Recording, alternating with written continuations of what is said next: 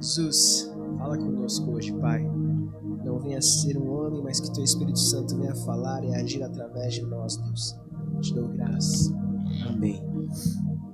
Irmãos, nessa manhã muito especial, nós vamos fazer uma prática que os nossos irmãos eles fazem há muitos anos, muitos séculos. Uma prática que ela nos foi ensinada é, desde o tempo Davi, desde o tempo dos, dos profetas maiores, dos profetas menores. É uma prática que, se nós pararmos para prestar atenção, o Antigo Testamento todo, se você pegar o Antigo Testamento todo, de Gênesis, qual é o último livro do Antigo Testamento? Malaquias. Que o último profeta antes de Jesus chegar é Neemias, né? Está ali, ó Gênesis até Malaquias, você grudar tudo isso daqui, você tem um terço disso é sobre essa prática que nós vamos fazer isso hoje. Um terço do Antigo Testamento ele é o quê? Poema. Eles são salmos de louvor ao Senhor. Se você parar para pensar assim, você vai ficar, Deus, como assim? Sim. Um terço do Antigo Testamento ele se dá como poema, como louvor de gratidão ao Senhor, ou louvor, qualquer louvor, tanto de gratidão, tanto louvor de, de humilhação ao Senhor, tanto louvor de engrandecer ao Senhor. Um, um terço do Antigo Testamento é sobre isso.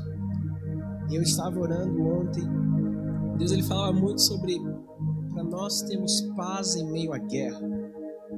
Quero conversar e falar um pouco com vocês hoje sobre ter paz em meio às guerras. Eu não sei como foi a semana de cada um de vocês, eu não sei como foi, eu sei como foi a minha semana. Mas foi uma semana onde eu precisei provar da paz em meio às guerras. Mas quais guerras são essas? Né? Não existe uma guerra declarada no mundo, não, mas é a guerra interior de cada um de nós. Todos nós temos uma guerra interior que nós enfrentamos. Todos nós temos uma guerra que, que nós passamos diariamente. Ou é a luta contra o pecado, ou é a luta contra o nosso eu, a luta contra o nosso ego, a luta contra a nossa preguiça, a luta contra os nossos as nossas vontades. E aí o apóstolo Paulo fala: o mal que eu não quero, esse eu faço, e o bem que eu quero, eu não consigo fazer. Ele, ele retrata muito bem essa guerra interior dele. Só que nós vemos também ele conseguindo encontrar paz em meio a todas essas guerras. Senão nós nunca conseguiríamos ter o livro de Filipenses nas nossas mãos, que foi escrito em meio a uma prisão, que é a carta da alegria. Filipe... Paulo está preso em meio a tantas dores, em meio a tantas é, circunstâncias contrárias, num calabouço, calabouço, lugar mais inferior da prisão, onde ia todo trem ruim, ia para lá. Paulo encontra alegria em meio a todas essas guerras. Como ele consegue encontrar alegria em todas essas circunstâncias? Como nós vamos conseguir encontrar paz em meio à guerra, meus irmãos? Como nós vamos conseguir encontrar alívio em meio a tempos difíceis? Como eu vou encontrar oásis no deserto? Em como eu vou encontrar é, brisa suave no verão? Como eu vou encontrar uma fogueira no, no, no inverno? Como eu vou conseguir encontrar esses momentos de alívio? Como? Nós não entendemos um mistério que a Bíblia nos deixa, que é salmodiar ao Senhor, nós nunca vamos conseguir encontrar paz em meio às guerras. Nosso Deus, ele é, desde o Antigo Testamento, ele é revelado como um Deus, um Deus forte e poderoso nas batalhas. Por que Deus forte e poderoso nas batalhas? Porque as nações temiam Israel, porque era uma nação diferente que ia à guerra sem guerrear. Já parou para prestar atenção nisso? Israel ia para as guerras sem guerrear. Isso é incrível. Vamos pegar a história de Gideão. Gideão, ele precisava guerrear. E aí ele pegou um exército enorme. E aí depois ele, Deus ele encoraja, ele fala: "Manda os covardes ir embora". E aí Gideão fala: "Aqueles que estão com medo vão embora". Imagina só você no meio de um monte de, de, de soldado e ainda ter coragem de falar: "Eu sou covarde e vou embora". Esse cara é muito corajoso. Eu não teria coragem de fazer isso. A minha reputação tá lá embaixo nesse momento. E aí os covardes vão embora. E aí Gideão fala: Deus, tá bom esse número? Não, não, tem muita gente ainda. Vê Observa como eles bebem água. Aqueles que bebem água de tal jeito vai ser. Deus deu as instruções. Eles vão lá beber água no riacho. Depois de Deus, manda embora todos aqueles que não beberam água do jeito que Deus queria, que tinha as instruções, só sobrou 300. Só sobrou 300 no exército. É a gente fica teorizando, né? não, mas será que a, a, vitória estava no jeito de beber água, de quem estava mais preparado, de quem não, gente, a vitória estava no Deus que já tinha dado a vitória para eles. A vitória não estava nos 300 que beberam água certa. A vitória não estava no exército que foi reduzido. Não, a vitória estava já declarada por Deus. Aquilo só era o processo que Gideão precisava entender e obedecer, que não era na força de milhares de homens e não era também na força de 300 homens, mas era na força de um Deus que já era Deus forte, poderoso nas batalhas. O Deus forte, poderoso nas batalhas não surgiu de, de um escrito assim, ah, ele é nosso Deus forte. Não, surgiu de uma canção falando, nosso Deus é forte e ele é poderoso nas batalhas. Surgiu de uma canção. Já parou para prestar atenção nisso? Surgiu de uma canção. Deus forte, poderoso nas batalhas. E nós vemos que os 300 de Gideão eles obtiveram vitória em cima do exército. Uma estratégia incrível do nosso Deus. Nós aí nós pensamos, será então que eu vou dar glórias a Gideão? Falar que foi Gideão e seu exército que venceu? Jamais. Mas foi o nosso Deus forte e poderoso nas batalhas, que antes mesmo deles estarem ali, ele já era, ele já existia. Antes que houvesse dia, eu sou. Isso é o que? É um poema Antes que houvesse dia, eu sou. Quem nos traz essa revelação se não Deus? E nós conseguimos pegar a nossa caneta e escrever isso como um poema. Nós limitamos muito a agir de Deus e nós deixamos de fazer algo que está aqui dentro de nós, que é louvar ao Senhor. Nós achamos que louvor ao Senhor só é um poema com ritmo, canção, melodia, com uma rima muito bonita, mas não. Quando você está no seu quarto com a sua porta fechada, dizendo: Deus me socorre, me ajude, eu estou precisando. Isso é um belo de um poema que você diz ao Senhor. É um belo de um salmo que você está escrevendo ao Senhor. Só que nós não temos ainda esse entendimento de falar: Uau, e, e como é que eu faço isso? Como é que eu vou então entender isso? Nós entendemos isso analisando as Escrituras e lendo a Bíblia e falando: Ele é o nosso Deus forte, é o nosso Deus forte, fiel e poderoso em todas as batalhas. E por conta disso eu consigo encontrar paz em meio às guerras. Eu consigo encontrar paz em meio às guerras.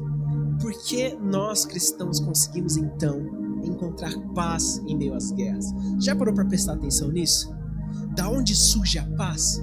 A paz ela não é simplesmente um estado de espírito. A paz não é simplesmente por você encontrar uma coisa que você gosta tanto é, é, em, em, em, momentos de aflição. Não, não é isso. A paz não é você em momentos de estresse você ir lá e tomar um café porque te relaxa.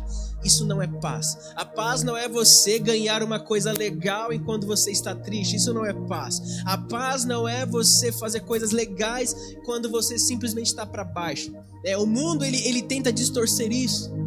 Quando você está muito cabisbaixo, a única coisa que seus amigos vão falar vai ser: vamos então para uma noitada, encher a cara, fazer tudo aquilo que você não faria para você tentar encontrar paz. Você pode encontrar uma paz momentânea que não é paz. Você pode encontrar uma alegria momentânea que não é alegria, mas ela se torna um vazio. Você pode encontrar qualquer coisa menos a paz. Mas nesses momentos, nós precisamos lembrar de uma coisa que o meu Jesus e o seu Jesus nos disse. Uma coisa, e é um presente que ele deixou para nós. Mas às vezes nós não abrimos esse presente na nossa casa. Nós deixamos de, de abrir esse presente no nosso dia a dia. Nós deixamos de desfrutar desse presente. Quando eu era criança, eu esperava ansiosamente para o dia do meu aniversário, para ver o que, que meus pais iriam me dar de presente porque presente é um negócio muito bom e você desfruta do presente e você usa o presente até o presente quebrar. Só que você ainda lembra, tá lá um monte de brinquedo velho, mas você ainda lembra, não, esse daqui foi o presente do meu aniversário. Tem um monte de presente novo, mas você tem um carinho enorme por aquele presente, porque foi um presente que você ganhou em um dia especial. Nós também temos um presente. Só que esse presente, a diferença dele é que ele não envelhece.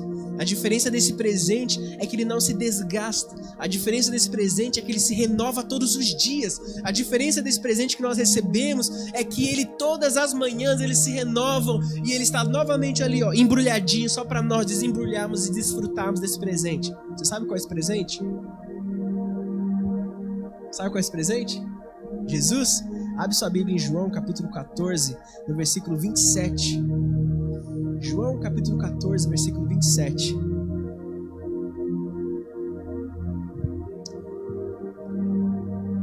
O apóstolo João tem sido um dos meus personagens favoritos da Bíblia esse ano. Eu estou fascinado por tudo aquilo que Paulo, Paulo não, João tem descrito e, e, e vivido. Capítulo de 14, versículo 27 diz assim, ó: Eu lhes deixo um presente Olha bem isso. Eu lhes deixo um presente. Nessa tradução aqui é a NVT, nova versão transformada. É uma Bíblia excelente. Eu lhes deixo um presente, a minha plena paz. E essa paz que eu lhe dou é um presente que o mundo não pode dar. Portanto, não se aflijam nem tenham medo. Só isso. Existe um presente que nós precisamos desfrutar Existe um presente que nós ganhamos ele todos os dias, só que ele já foi nos entregue há mais de dois mil anos atrás. Aqui é o caso de João, mas esse presente já não foi nos entregue lá em Gênesis. Nós temos a plena certeza que antes que houvesse o haja luz, houve uma cruz estendida. Para que esse presente chegasse até os dias de hoje, precisou que alguém pudesse fabricar esse presente, né? Pudesse fazer esse presente. Quem então que nos fez esse presente? Quando eu e você, que estávamos em Adão, pecamos e dizemos não a todo plano de Deus, Deus ele pega um cordeiro, sacrifica esse cordeiro, nos veste e fala: Eu estou aqui. Deus simplesmente ele poderia expulsar o homem, matar o homem, criar uma nova criação, fazer tudo de novo. Porque ele é Deus, ele faz o que ele quiser não existe conselheiro para ele. Existe um diálogo muito interessante em Jó, quando Jó está querendo dizer alguma coisa, Deus fala: Então tá, Jó, quem então é o meu conselheiro? Fala para mim. Quem então estava comigo quando tudo foi criado? Diz para mim. Deus ele pode fazer qualquer coisa, mas ele escolheu fazer algo perfeito, que era reestabelecer essa ponte que foi quebrada. Como ele reestabeleceu essa ponte que foi quebrada? Tendo sacrifício de sangue e nos vestindo, primeiramente com peles de animais, para posteriormente nos vestir da graça de Jesus, do sangue de Jesus. E esse sangue resultou a um presente, a paz que o mundo não pode nos dar. A paz que o mundo não pode nos dar. Todos nós já devemos ter passado por aqueles momentos onde tudo está zoado, mas eu estou em paz. Tudo está indo errado, mas eu estou em paz. Eu não tenho nada de bom para talvez para oferecer para ninguém hoje, mas a paz que eu tenho eu a dou. Às vezes nós achamos que para nós fazermos algo, nós precisamos ter algo palpável, alguma coisa palpável. Eu me lembro do, dos, dos apóstolos dizendo: Olha para você, olha você que está doente aí, ó. Eu não tenho ouro nem prata, mas aquilo que eu tenho eu te dou. Levanta, cara. Se nós olharmos para dentro do nosso coração e nós não encontrarmos nada de bom, dá uma procuradinha que você vai encontrar a paz que excede todo entendimento dentro do seu coração. Isso é um presente que Deus nos deu para nós vivermos os dias, porque Ele saberia que os dias simplesmente passariam a ser piores do que já eram. Os últimos dias seriam como os dias lá é, de me fugiu agora a memória, é, Sodoma e Gomorra seria como, como, oi?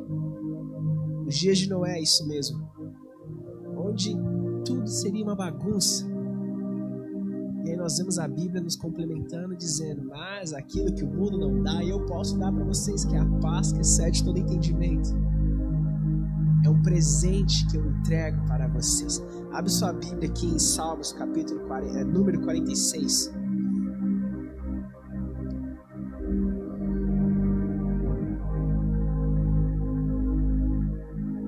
Esse é um salmo que eu amo, eu gosto demais. Esse salmo. Salmo número 46.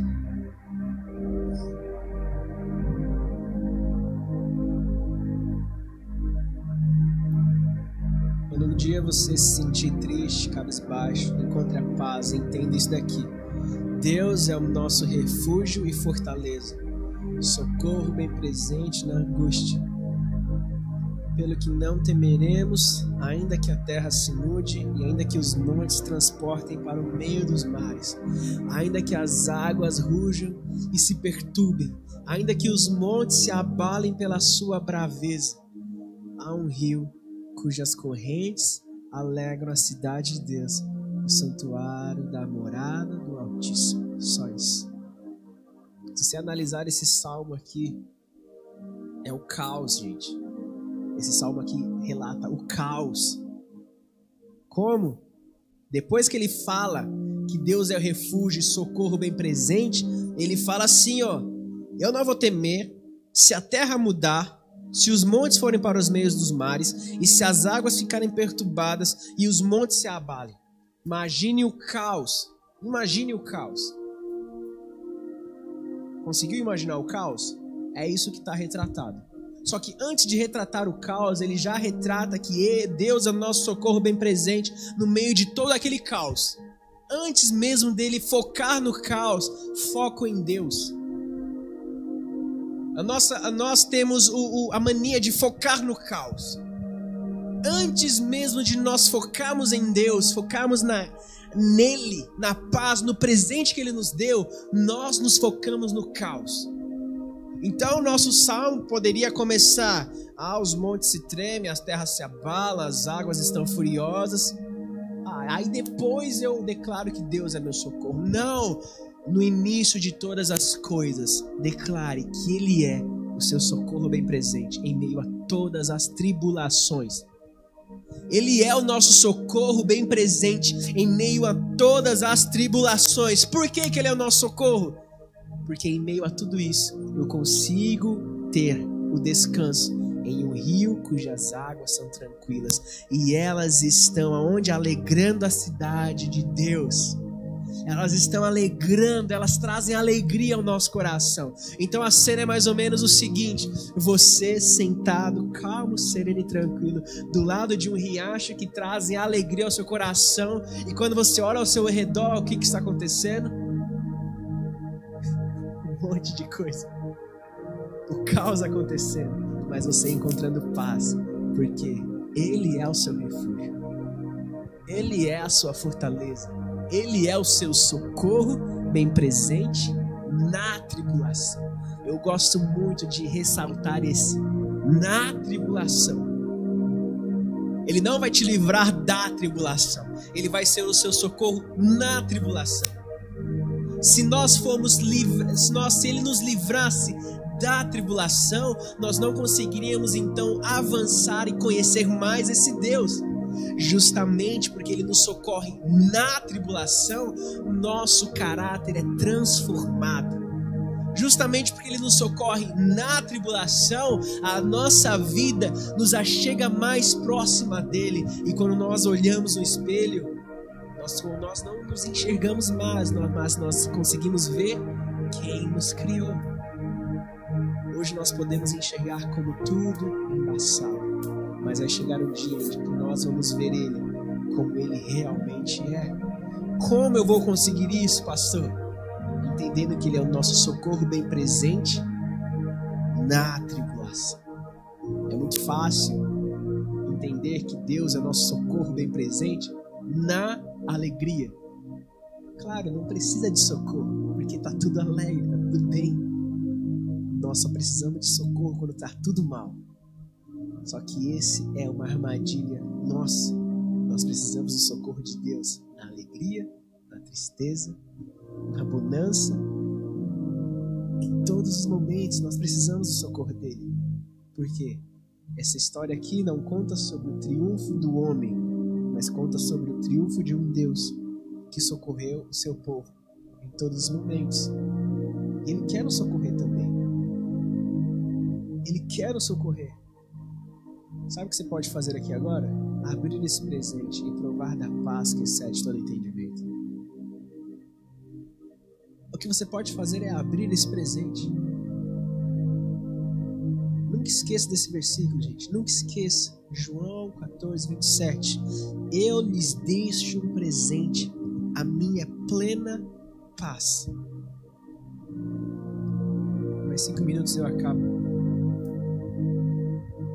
Quando nós vemos paz, tudo isso, nós temos uma palavra que todos usaram na Bíblia, que é uma palavra chamada shalom. Você já ouviu essa palavra shalom? A gente acha que shalom é só paz, né? Mas shalom não é paz. Shalom é tudo de bom que você possa obter na sua vida. É muito interessante que a saudação era shalom. Não é só uma paz, é uma alegria plena é uma prosperidade plena, é um amor pleno, é uma vida plena. É, é tudo, tudo, tudo que você imaginar está contido nessa palavra. Eu fiquei pensando, eu não fui ler no, no original, mas eu fiquei pensando, imagina só se nesse versículo estivesse escrito: Eu lhes deixo shalom. Para para pensar. Então eu te deixo paz, eu te deixo amor pleno, eu te deixo alegria plena, eu te deixo é, é, toda toda sorte de bênção eu deixo para vocês. Isso é um presente que o mundo não pode te dar. Você viu como o significado ele começa a ficar um pouquinho mais profundo? Porque não é só uma paz, é a paz. A paz. Aquilo que você não pode expressar no seu coração é que ele pode te dar. Experimente essa paz. Abra esse presente e desfrute esse presente todos os dias. Nós padecemos porque nós não abrimos. Nós padecemos porque nós não o buscamos. Nós padecemos porque nós não reconhecemos como socorro bem presente na tribulação. Porque ele é a nossa última opção. Mas quando ele for a nossa primeira opção, nós vamos entender, entender, entender que ele é a nossa Salmo um dia ao Senhor. Cante louvores ao Senhor. Escreva poemas de amor ao Senhor. Escreva poemas a Ele. Você vai entender que aquilo que o Espírito Santo quer liberar sobre você é coisa incrível. Incrível. Basta você entender isso. Feche seus olhos. Quero que você repita uma oração comigo, é bem simples. Senhor Jesus, hoje eu quero a sua paz. Jesus, que hoje nós vamos provar dessa paz que excede todo entendimento. Nós vamos provar desse amor. Nós vamos provar desse presente que o Senhor nos deu, que é uma plena paz. Que é aquilo que o mundo não pode nos dar, mas é aquilo que só o Senhor pode nos dar. É uma paz sobrenatural. Nós vamos provar desse shalom nós vamos provar, Deus, de todas as sortes de bênçãos que o Senhor tem para nós. Nós vamos entender que o Senhor é o nosso refúgio, a nossa fortaleza, é o nosso socorro bem presente na angústia. Pelo que não temeremos, ainda que se mude que, que a terra se mude, ainda que os montes se transportem para o meio dos mares, ainda que a, as águas rujam e se perturbem, ainda que os montes se abalam pela sua braveza, há um rio cujas águas correntes alegram a cidade de Deus, no santuário da morada do Altíssimo. Deus está no meio dela e não será abalada. Deus a ajudará ao romper da manhã. As nações se embravecerão, os reinos se moverão. Ele levantou a sua voz e a terra se derreteu. O Senhor dos exércitos está conosco. O Deus de Jacó é o nosso refúgio. Vinde e contemplai as obras do Senhor, que, de, que desolações tem feito na terra. Ele faz cessar as guerras até o fim da terra, quebra o arco, corta a lança, queima os carros no fogo. Aqueitai-vos e sabei que eu sou Deus. Serei exaltado entre as nações, serei exaltado sobre a terra. O Senhor dos exércitos está conosco. O Deus de Jacó é o nosso refúgio. Deus de Jacó é o nosso refúgio. Glória a Deus. Você pode aplaudir o Senhor. Deus é bom. Glória a Deus. Deus de Jacó é o nosso refúgio. Deus de Jacó é o nosso refúgio. Deus de Jacó é o nosso refúgio. Glória a Deus por isso. Glória a Deus por isso. Glória a Deus por isso. Nessa manhã vai ser especial para você. Sinta essa paz e vá embora com esse presente com você. E distribua para quem estiver do seu lado. Distribua para alguém esse presente. Distribua esse presente para alguém e fala: esse presente aqui, ó, especialmente para você. Toma aí a paz, a paz de Cristo com você.